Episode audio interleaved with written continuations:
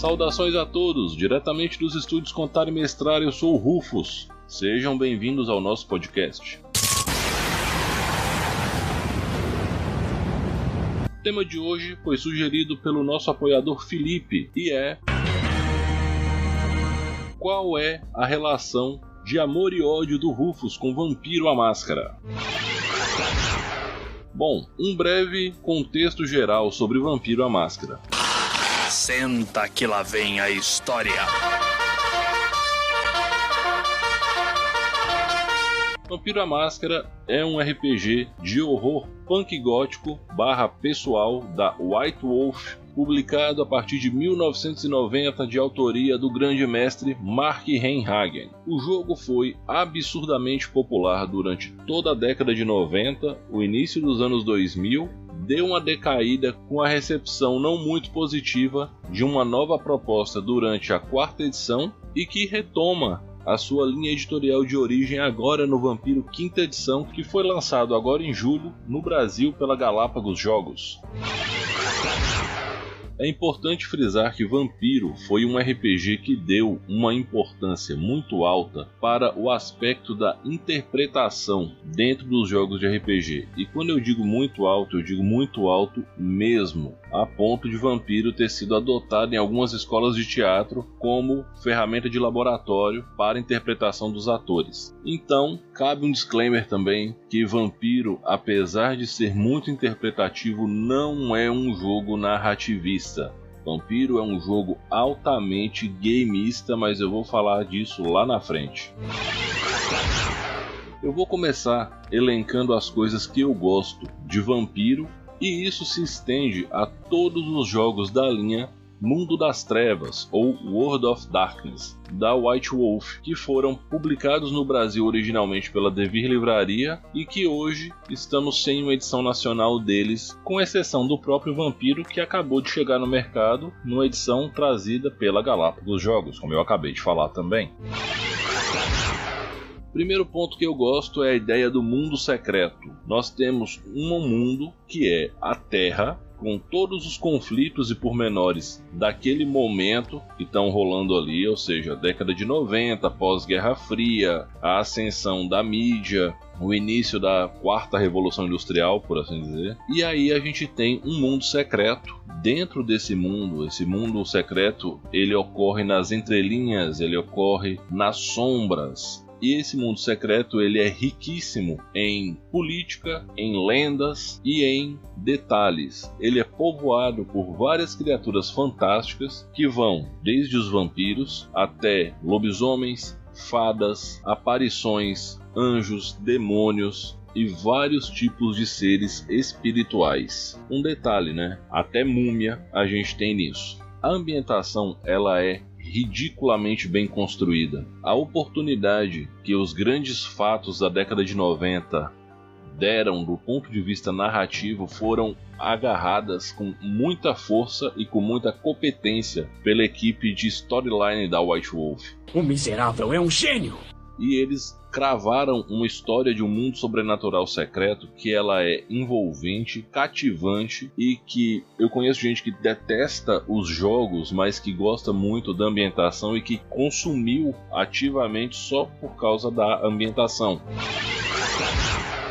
Você tem fatos, por exemplo, como a explosão de um shopping em Oklahoma City, que foi narrada dentro do World of Darkness como resultado de um conflito entre duas facções de magos, ou várias outras coisas, como alguns serial killers sendo vampiros descontrolados e N outras coisas desse tipo. Isso culminou na história mais incrível de todas, que foi o conflito da antediluviana Ravenous com vários seres sobrenaturais quando ela despertou no Paquistão, e isso foi coberto pela mídia como testes nucleares realizados naquele momento. Então, assim, você vai encontrar referências à história e à cultura pop de todas as fases, principalmente do século XX e principalmente dos anos 70, 80 e 90, de forma muito bem feita. Um todo o World of Darkness. E eu tô falando isso no geral porque eu gosto muito disso em tudo, sabe? Tem coisas que são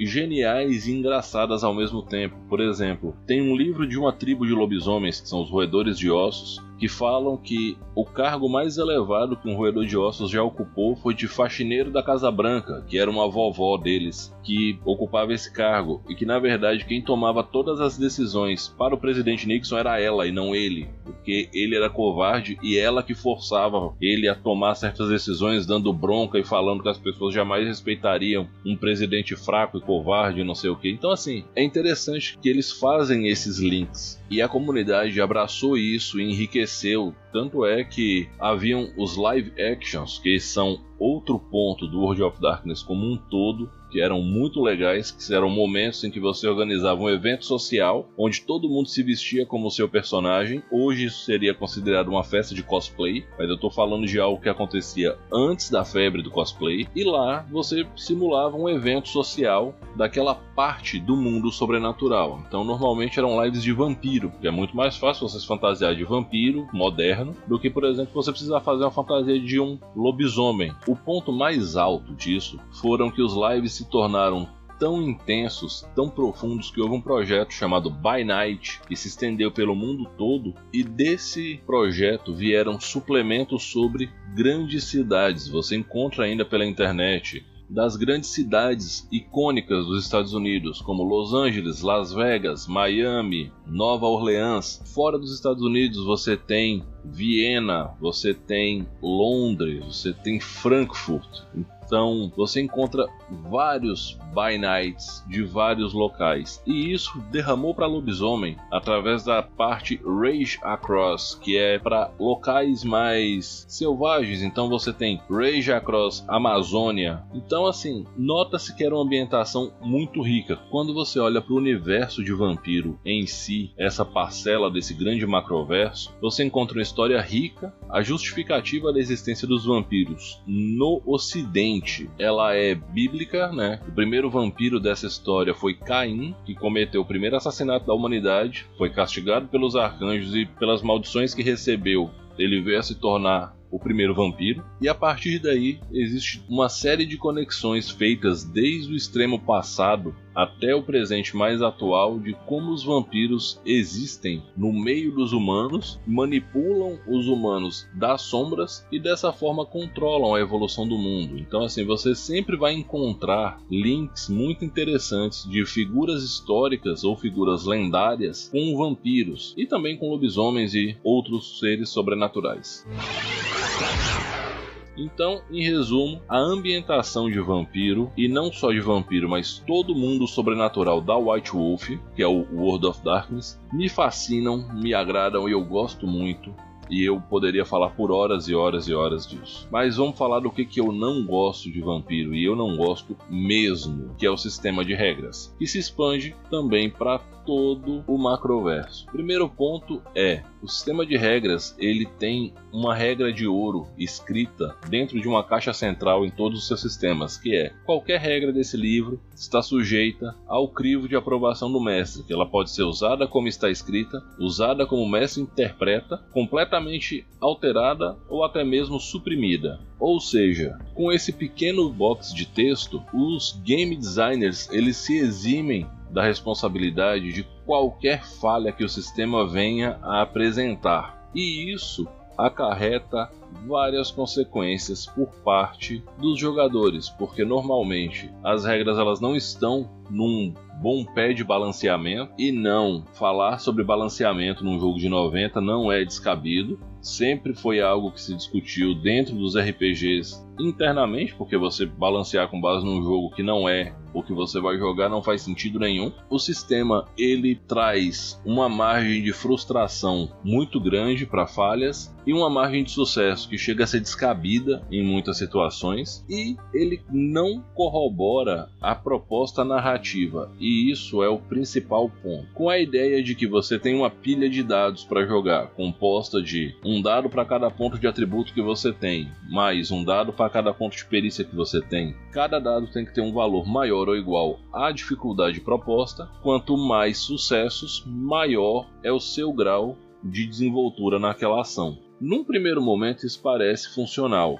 E até um certo ponto da evolução dos personagens também é bem factível. O problema é que depois de um certo número de bolinhas, por assim dizer, é muito fácil com que toda e qualquer ação que qualquer personagem tome se torne um sucesso de nível recorde olímpico, um sucesso de nível absurdo sobre-humano, um sucesso de nível filme de super-heróis da Marvel. A verdade é essa. E aí nesse momento, a mecânica de regras, ela começa a atuar contra o clima do jogo, porque você para de se preocupar com as coisas mais legais, que são a história, a interação social, a intriga política, que são pontos muito altos do sistema de vampiro, e você começa a se preocupar com o fato de que será que meu vampiro esquiva de um tiro? É, vampiro esquiva de tiro, e não, não é Matrix. Ou será que eu consigo dar um soco aqui e quebrar essa parede, mesmo que eu não tenha o poder de força sobrenatural, porque eu tenho bolinhas o suficiente para proeza de artes marciais, como se eu fosse Chuck Norris num filme daqueles e as paredes são de isopor. Então, quando você chega nesse ponto, o jogo ele se torna uma caricatura de si mesmo e uma caricatura bem mal feita, na verdade. Então,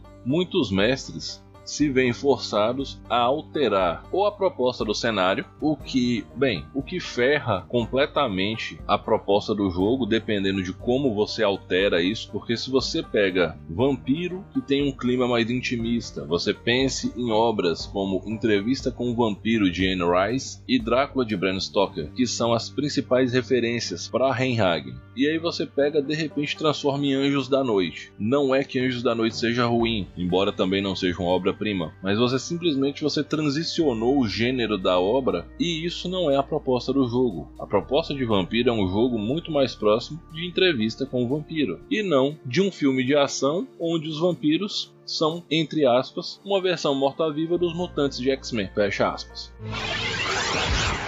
essa mudança de proposta de jogo nunca me agradou. Se é para jogar super-heróis, eu vou jogar GURP Supers, eu vou jogar Mutantes Malfeitores, eu não vou jogar Vampiro. E uma outra coisa é, você poderia, como mestre, mudar as regras e capar isso aí podar isso aí. E é o ponto onde entra o atrito com o multijogador, porque muitos jogadores não aceitam a autonomia do mestre sobre as regras e sobre como moldar o sistema para que o jogo atenda a uma proposta X. Isso não é restrito só a Vampiro, isso acontece em todo sistema. Se você utiliza uma regra sua que você criou e está testando ali com os jogadores e avisa adequadamente, né? Também você não vai mudar as coisas na loucura. Muita gente reclama. Se você usa uma regra alternativa de um outro suplemento também vai gerar reclamação, ou seja, caímos naquele meme que jogador vai reclamar do mestre independente do que ele faça. A questão é que aqui as reclamações geravam muito mais problemas para dentro da mecânica do jogo, para normalmente favorecer as quebras de sistema logo, e isso gerava a situação anterior, que é a total corruptela da proposta do jogo. Então, esse é um problema bem chato. E ainda vem o terceiro problema, que é os mestres que não têm o mínimo de maturidade e de, inteligência emocional, que simplesmente usam a regra de ouro para alterar as coisas dentro do jogo a todo momento para favorecer ou a pessoa em quem ele tem um interesse ali amoroso barra sexual, ou para ferrar a pessoa que está enchendo o saco dele. E muitas vezes a pessoa que está mestrando vampiro, né, ou narrando no termo do próprio sistema, não é uma pessoa que viveu muita coisa na vida, que tem muita bagagem. Normalmente você pode encontrar adolescentes de 16, 17, 18 anos jogando vampiro e mestrando com uma situação que você tem que administrar socialmente coisas que são um bocado complexas. Então o sistema coloca o narrador numa posição ridiculamente desfavorável nesse ponto. Ah, eu sei, ele é um sistema de regras que foi feito lá em 1990, biriri bororô. Eu sei disso. Mas se tivesse um pouco menos de preguiça por parte da equipe de game design, poderia simplesmente ter afinado umas coisinhas bem simples, bebendo em fontes de regras mais estáveis que tinham na época, como era o caso do Saga System, do AD&D, do GURPS e por aí vai, para criar um sistema que não colocasse o mestre com a batata quente na mão. Eu creio que a quinta edição de Vampiro traz um sistema de regras mais maduro e menos passível de transformar uma aventura de vampiro numa espécie de mistura de Crepúsculo com Matrix que seria totalmente abstrato, absurdo e desnecessário. A quarta edição de Vampiro não foi bem recebida justamente por não abraçar a linha editorial, né? Essa história do World of Darkness ficou para trás, eles trouxeram uma nova proposta de mundo das trevas e a maioria dos jogadores sequer tentou entender essa proposta. Eu considero Vampiro Hacking um puta jogão de vampiro, mecanicamente ele é muito melhor do que a terceira edição de Vampiro e do ponto de vista das histórias, ele só é diferente porque ele não te dá um cenário pronto, ele te dá um conjunto de ferramentas para que você crie o seu próprio cenário, principalmente sem a necessidade de estar preso ao mito dos vampiros descendentes de Caim. Você pode criar outras formas de vampiro com outras medidas de poder.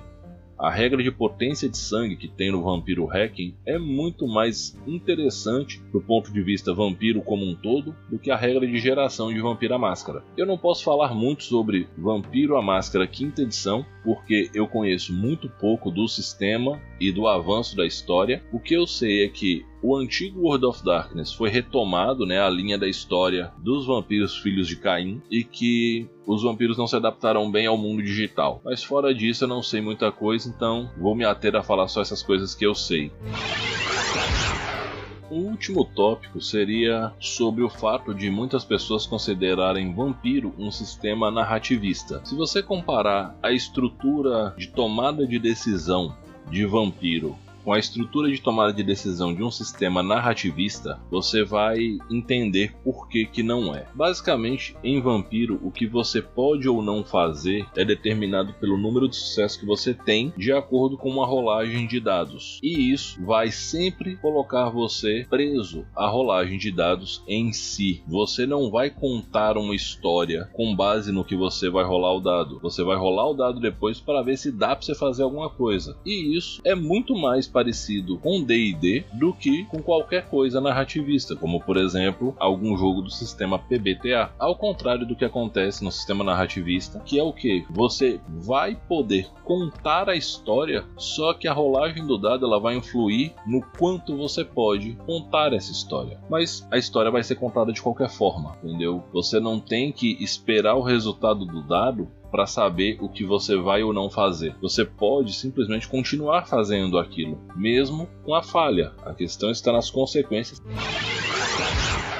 Eu poderia prolongar essa discussão por mais 40 minutos, mas também não pretendo continuar muito nisso. Mas fechando, observem que Vampiro, principalmente Vampiro a Máscara da terceira edição para baixo, tem uma estrutura que é a mesma estrutura de níveis de D&D, só que contada em gerações e com uma forma muito mais difícil de você fazer esse up de nível. Observe que é tão medido em níveis que tudo que é numérico é contado por número de bolinhas, quanto mais bolinhas melhor, e observe que seu personagem tem uma curva de crescimento arbitrária. Você vai crescer no decorrer do jogo e ponto. Ah, mas o meu personagem perdeu um braço. Grande coisa. Você vai continuar acumulando ponto de experiência e colocando mais bolinha, mais bolinha, mais bolinha e pronto. Você vai ser um personagem mais forte e em certo ponto você vai ter uma ficha recheada de bolinhas e vai ser um super vampiro.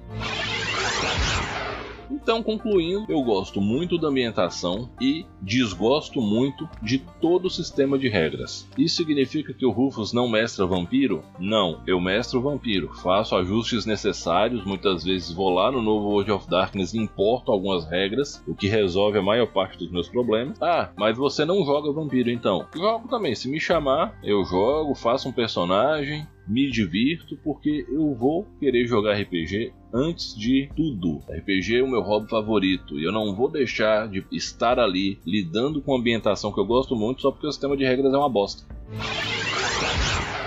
Bom, em resumo é isso. Já falei demais, já reclamei demais. Não vou xingar muito mais a equipe de game design preguiçosa de Vampira Máscara. Se você quiser fazer que nem o Felipe e me ajudar a decidir os temas do podcast, você pode se tornar um apoiador do Contar Mestrar lá no catarse.me barra Mestrar. Se você quiser falar comigo, me mande um e-mail no contaimestrar.gmail.com Deixa uma mensagem para mim lá no direct do Instagram, arroba Contar Mestrar. Deixa uma mensagem para mim no Anchor. E como eu sempre digo aos finais, Respeitem-se, divirtam-se, dividam o lanche. Eu sei que em várias cidades as atividades presenciais estão retomando aos poucos, mas continuem usando máscara e álcool gel e se der para manter um distanciamento social, mantenha, não se neguem a vacinar, gente. Vacina é algo realmente importante, ajuda bastante, principalmente a não agravar caso você venha a ser reinfectado pelo vírus do Covid-19. E mais uma vez, respeitem-se e divirtam-se. Eu sou o Rufus, esse foi o podcast do Contar e Mestrar. Um grande abraço e até semana que vem.